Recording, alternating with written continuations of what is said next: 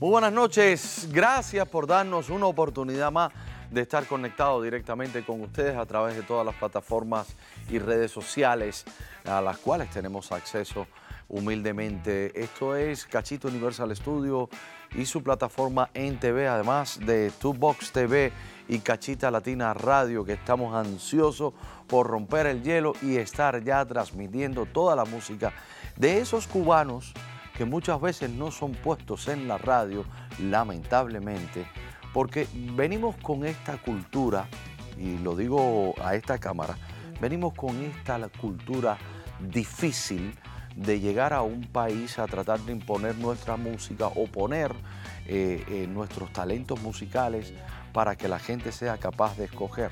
Pero venimos muy maltratados, venimos lamentablemente con estos 60 años que nos han pasado a cuesta y que nos han frustrado, nos han sesgado a muchos artistas con talento, que inclusive han, eh, han envejecido de alguna manera, no musicalmente, porque tú nunca tienes tiempo para parar de crear cuando de verdad llevas la manana, como decimos nosotros, y, y el deseo de poder triunfar y la creencia fuerte de que tú eres un hombre de victoria, tú eres un hombre de éxito, lo que simplemente cuando se te han presentado las oportunidades ha sido difícil, porque tenemos todo el arrastre de atrás. Hay mm, otras nacionalidades, por ejemplo, los mexicanos, los puertorriqueños, que se apoyan constantemente, los dominicanos, los colombianos, y a veces es un poco doloroso que nuestro pequeño terruño le cueste tanto trabajo apoyar al suyo. Si al final hasta el propio Willy Chirino lo dijo, este es mío, estas son mi gente. Pero bueno, no importa. Mi invitado de esta noche es una persona a la cual respeto y quiero y admiro muchísimo y le voy a dedicar de corazón a corazón en esta entrevista face to face porque él nació en la ciudad de La Habana pero creció en Santa Cruz del Norte. Es productor, cantautor y compositor funciona el rap, el reggaetón, el electro house y el dance pop con influencia de la música latina. Es una de estas personas que canta con todo el sentimiento, con toda la pasión. Canta en español, en francés e inglés su música forma parte de la industria cinematográfica americana y varias veces ha estado en series de televisión su música, además de ser un entrenador de judo y es miembro del equipo nacional de Cuba. Su nombre es Reineri Díaz, pero si te lo digo así, a lo mejor no te va a venir a la cabeza claramente. Ahora, cuando te miro y te digo, ¡Rey vikingo! ¡Para prenda! Bienvenido esta noche en Ala Cortés, el caballo de los caballos.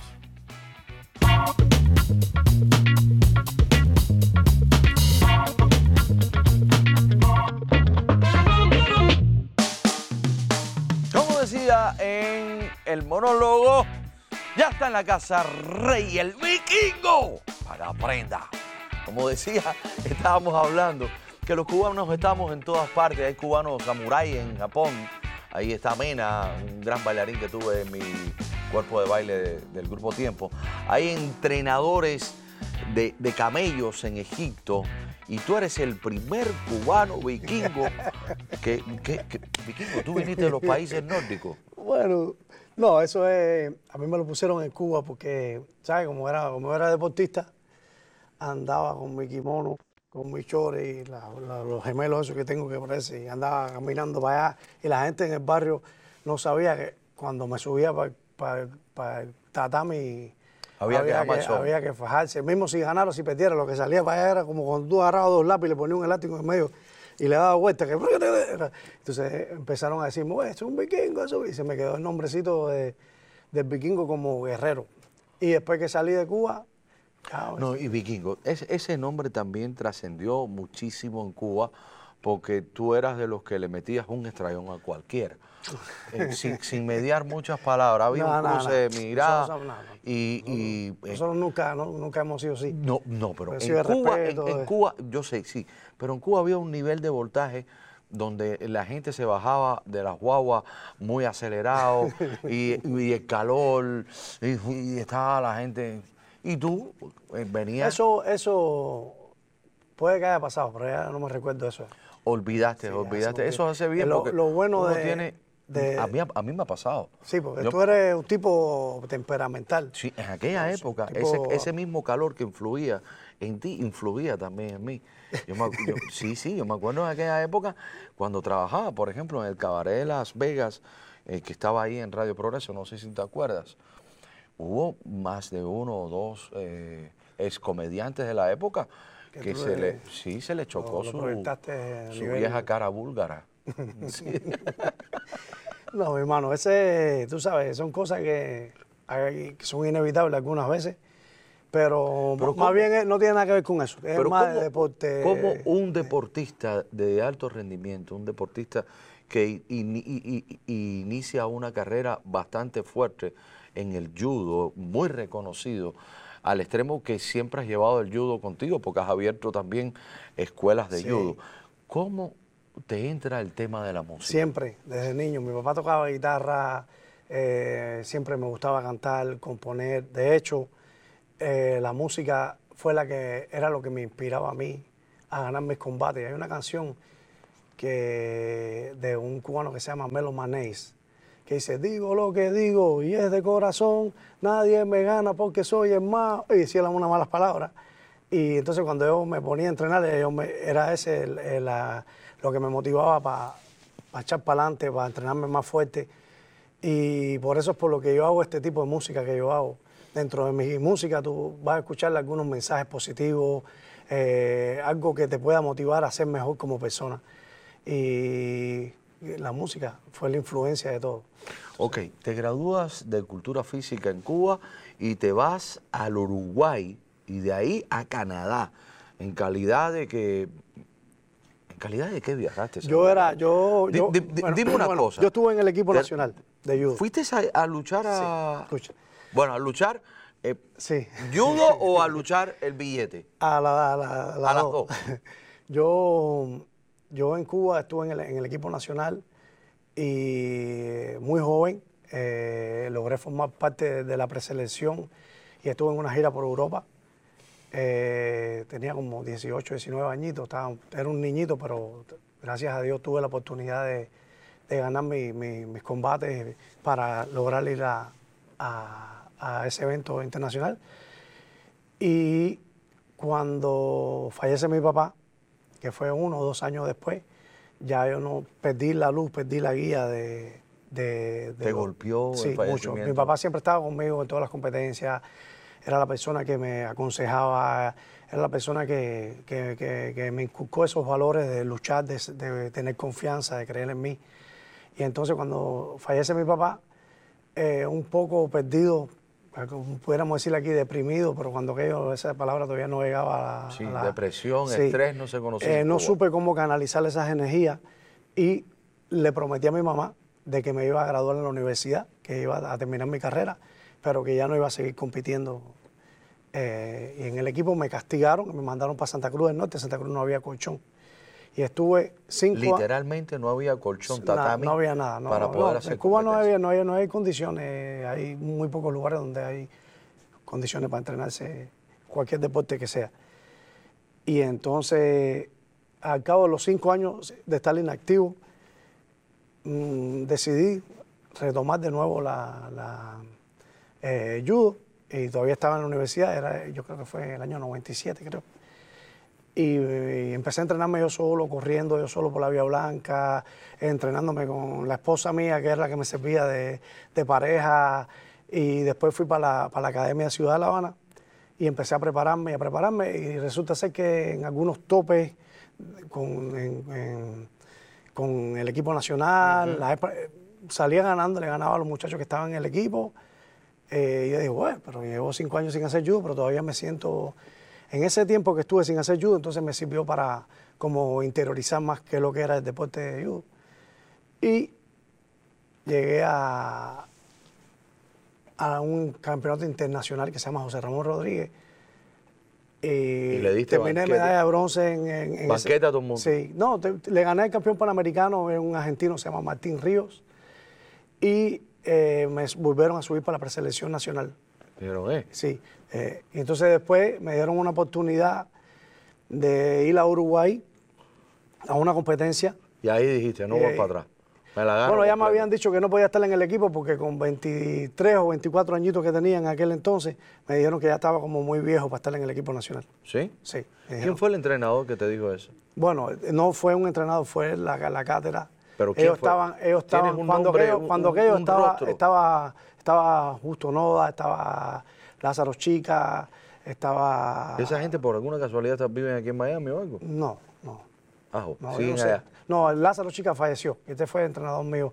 Lo que pasó en ese momento fue que el, cuando entró la nueva, el nuevo mandato de entrenadores, ellos empezaron a, a reclutar a los, a los atletas más jóvenes, de 18, 19 años, y para hacer un trabajo a largo plazo. Te la ganas en, en Uruguay. Ya. Te quedas solito ahí en Uruguay.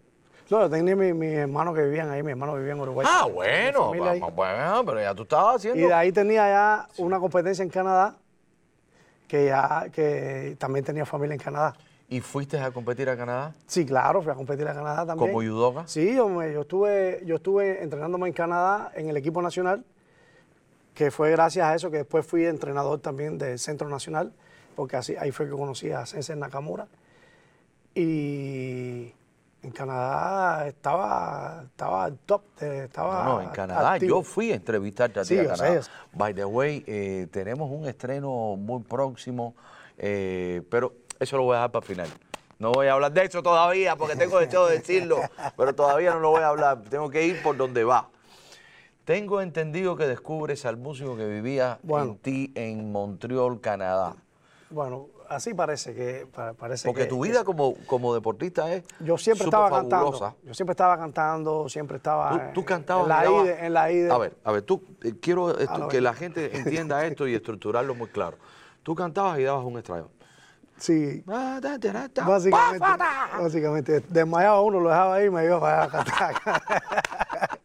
no, yo a mí la música siempre me, siempre me, me- me fascinó. de- eh, yo soy una de esas personas que se refugia dentro de, de- de una melodía o dentro de una letra pa- para buscar algo que me pueda ayudar a, a- a salir adelante. Y lo que pasa es que en Cuba no podía hacer música. Cuando era chiquitico, eh, mi profesor se lo Estoy llevaron. mirando, estoy mirando precisamente para ahí porque están poniendo constantemente fotos y videos tuyos. Sí, claro, si yo soy fanático tuyo, tengo, bueno. que, tengo que mirarlo. ¿no? Sí, a ver si algo bueno, si algo malo me avisa. No, dale, dale, sigue. Y entonces, lo que te estaba diciendo, que cuando era pequeño, yo quería aprender a tocar guitarra. De hecho, aprendí, aprendí a tocar un poquitico la Guantanamera y esas cosas. Pero cuando el profesor de judo mío llegó, que estaba de viaje, me agarró por la oreja y me sacó y me metió en el colchón y me dijo, lo tuyo es aquí. Esa guitarrita, eso no, la musiquita no tiene nada que ver con... Sí, Y de una entonces- manera despectiva también, ¿no? Me imagino. pero, Con, ¿sabes? con el alarde ese. así, con el alarde sí, ese sí, que- oye, es un pianito, un pianito, ni una Y guitarrita. entonces, eh, siempre quise hacer música, siempre me compuse. Mi hermano una vez me mandó un casete de ese artista que te dije, Melo Manés, que fue el primero que empezó a hacer canciones en Spanglish. eh, tenía una canción que se llamaba Mentirosa. Y entonces, estaba loco para hacer música, no podía. De hecho, una cosa que nunca he hecho en ninguna entrevista. Cuando estábamos en ese tiempo de Cuba, que estamos hablando de rap, de hip hop cubano, cuando empezó ese, ese, ese movimiento en Cuba, Tú ibas como yo guardaespaldas. era mi amigo de, de Papo Record, que, que vivía en el Canal de Cerro, y me tuve que mudar para el Canal de Cerro cuando lo de judo, que te dije que tuve que mudarme para La Habana para hacer... eh, Imagínate, y con. Héctor. ¿El Cerro tiene la llave? Sí, ellos iban, iban para mis competencias y yo iba con ellos a, la- a todas las peleas. defenderlo. A- no, a, a, ahí A defenderlo, dime la verdad. Y ahí verdad. conocí a muchos de los muchachos que hacían el, el rap, eh, eh, ¿Y hip hop. ¿Nunca y- se te ocurrió que tú podías estar ya en... eh, eh, Yo cantaba esa, check this out, baby, tenemos tremendo lío, las la cualquier cosa en inglés, no me recuerdo bien, a la casa de tu tío, búscalo, se llama Melo Manés, mentirosa se llama, una canción muy vieja. En el 2002 integras el grupo Convoy Cubano Sí. y participas en los principales festivales de la música latina de Montreal. Que, para, by the way, para, para poder participar ahí hay que, Sí, hay, hay que caminar duro, porque esto no es como eh, participar en la calle 8, que, ah, tú sabes, el socio te metió, Sí. eh, súbete en la tarima. Bueno, en- en Montreal, ¿qué recuerdos tienes de esa etapa y qué te trajo eh, en materia de proyectos para participar en esos mismos? Bueno, para empezar, fue en Montreal donde me uní con Cubanito, con Neighbor Álvarez, y empezamos a hacer música. Sí, ¿Sí? debe tener un estudio en la casa. Una vez, nosotros no sabíamos que, imagínate, Guajiro acababa de en un, en un, edificio, en el closet de un edificio, metimos un trompetista. Y cuando aquello empezó a sonar ahí. Los canadienses se volvieron Muchachos, los, bomberos, el, helicóptero, todo vino, por poco nos meten presos a todos nosotros. ¿Sí? Nosotros no sabíamos que eso molestaba que la, que la... Qué cosa más genial. Después tú lo pones en una película de ficción y la gente dice, no, eso es mentira. No, no, eso es, no, no, yo tenemos historia. Ese día, un día si ustedes lo entrevistan, te va a hacer el cuento de cómo fue que nos conocimos. Ese cuento le toca hacerlo a él. Que, que Neighbor en, este momento es un gran director de, de videoclip, muy talentoso. Y Neighbor es uno de los raperos de fast flow, de lo que rapea rápido posiblemente es uno de los más impresionantes que hay. Yo estuve hablando con él, le dije que me tenía que hacer una canción rapeando así porque... Pero Neighbor y tú se pegan juntos en Canadá porque tú tuviste tu momento de gran éxito en Canadá. Eso fue después, eso fue después. Primero, primero yo llegué a, Canadá y, estaba en mi judo enfocado.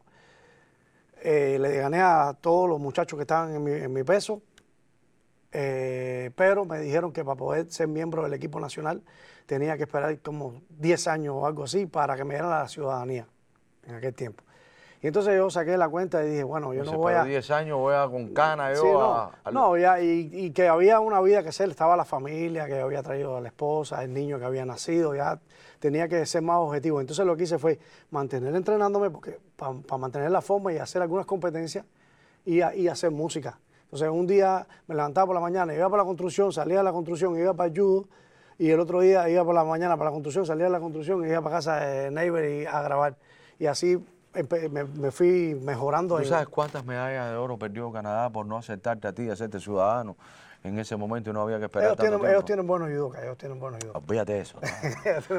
tú, es que tú eres demasiado humilde, tú siempre estás pasándole la mano a todo el mundo. No, no, más, tranquilo. es, que la vida es así.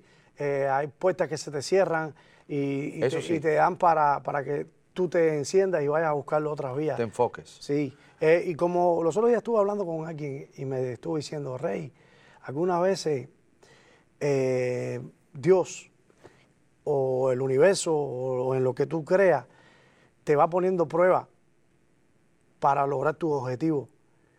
Y esas pruebas son las que van a determinar cuán preparado tú estás para aceptar tu triunfo cuando llegue. Y es verdad, yo he visto muchos artistas que desde muy joven se hacen famosos y no saben qué hacer con esa fama y entonces se pierden dentro. Sí. entonces es así, se cierra una puerta. Yo he trabajado con algunos de ellos. Se rompe la otra. Y, y, destruyen, por donde pasan destruyen. Tienes un éxito muy grande en Canadá que marca. Hay un disco que, que ha sido referencia para muchos en el género del rap cubano y es Hasta cuándo. ¿Cómo surge este disco? ¿Qué está pasando en tu vida cuando lo armaste? Yo tengo que reconocer que cuando yo lo escuché, me dio, me sacó el cubano de verdad que yo tengo adentro. Es como... Te voy a decir un par de cosas que nunca he dicho en ninguna entrevista. Te, hierve la sangre. No Hay un par de detalles puntuales ahí que no, he, que no he utilizado y te lo voy a decir, que es lo que pasó con Hasta Cuándo. Eh, bueno, empezamos que estábamos en Convoy Cubano, yo y Neighbor, éramos dos raperos y empezamos a trabajar con músicos profesionales de, que se habían quedado en Montreal. Y teníamos una banda que llegaba a ser hasta 12, 12 artistas, era un show, teníamos guitarra, tres, piano, batería, era todo en vivo, todo en vivo, había que cantarla ahí, no había que, como hoy en día que la Pro Tool, sí, sí, sí, bueno, y entonces con la presión de que los músicos no siempre aceptan a los raperos en aquel momento. Ya hoy en día es muy normal, pero cuando aquellos, usted decía, yo soy rapero y te, y te miraban como que no. Y todos esos excelentes músicos de Montreal, que un día voy a decir los nombres, no voy a, decirte ninguno porque tengo, tengo miedo que se me olvide a alguien y, y ofenda a alguien, pero son, todos eran excelentísimos y los quiero mucho y les agradezco mucho porque nos enseñaron mucho en lo que es la composición, en lo que es proyección escénica, todo eso, que nosotros los raperos no, teníamos conocimiento porque nosotros era de la calle, ¿entiendes? Entonces viene una separación eh, entre, yo y Neighbor, y Neighbor compone una canción que se llama María en francés. Que es un palo. Sí, y yo compuse la canción Hasta Cuándo.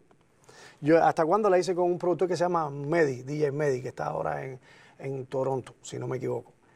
Eh, la ¿Y cuando él hace la hicimos en un, en un subsuelo, ahí en un, en un basement, eh, con un microfonito.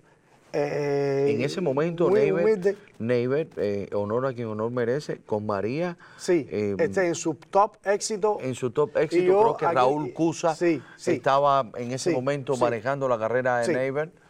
By the way, es muy conocido mío, un, un amigo de, de Cuba de muchos años. Yo fui quien lo puse a Raúl Cusa, esto es un chisme eh, barato. Lo puse a, a- a- a tocar guitarra en un concierto, en un espectáculo mío. Entonces, eh, tú haces hasta cuándo? Hago la canción Hasta Cuándo. ¿De dónde viene Hasta Cuándo?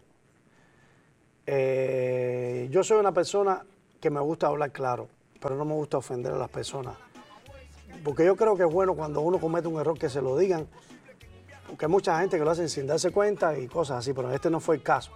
El caso es que yo, eh, cuando mi mamá fallece, yo, voy- yo me recuerdo de las cosas que pasaba cuando estaba de visita en Cuba, que los cubanos no podían entrar a los hoteles, no sé si te recuerdas de Sí, ese sí, tiempo. claro. Eh, Lo vivimos. Yo fui a Varadero. De hecho, tengo un amigo que, que- que tiene un problema en la columna que fue huyendo de un hotel que él, que él había logrado y se había hecho pasar por, por español. Ya. Lo descubren y él tiene que salir corriendo, Ya. se cae y se daña la columna. Bueno, a mí me pasó que yo fui a Cuba a, visit- y a visitar a mi mamá y voy, y voy con mi mamá a un hotel. Y cuando llego, me dice el seguridad, ¿para dónde tú vas? Y yo le digo, no, yo voy a entrar al hotel. Le saco el pasaporte canadiense y me dice, oh, disculpa, no hay problema, no sé qué cosa. Y me dice, y ella le digo, bueno, ella es mi mamá, pero ella es canadiense. Yo le dije, no, ella no es canadiense, ella es cubana, pero es mi mamá. Me dijo, no, tú puedes entrar, pero ella no Sí, puede. fue una época Entonces muy, muy crítica. Yo me puse bien, bien incómodo porque imagínate tú que... Y le diste un Y mi mamá, y mi mamá, no. No. Y mi mamá tuvo, y mi mamá me dijo, mira, vámonos de aquí, que de lugares mejores que este. Nos han votado. Nos han votado. Como un chiste, pero ya cuando yo ya no la tenía al lado, me puse a analizar y me dio un- una impotencia de, que uno tiene que aceptar esas cosas. Todas esas vivencias, todos esos desaires, todas esas humillaciones de las que fuimos objetos todos, no solamente Sí. tú, todos, eh, te, te- te hicieron crear esa canción. hasta Vamos a un corte comercial, vamos a un corte comercial, regresamos enseguida. Eh, sí, eh, fue una canción muy controversial, fue una canción muy difícil, fue una canción que nos marcó a muchos de los que ya vivíamos en el exilio. En aquella época estábamos en México y escuchamos hasta cuándo.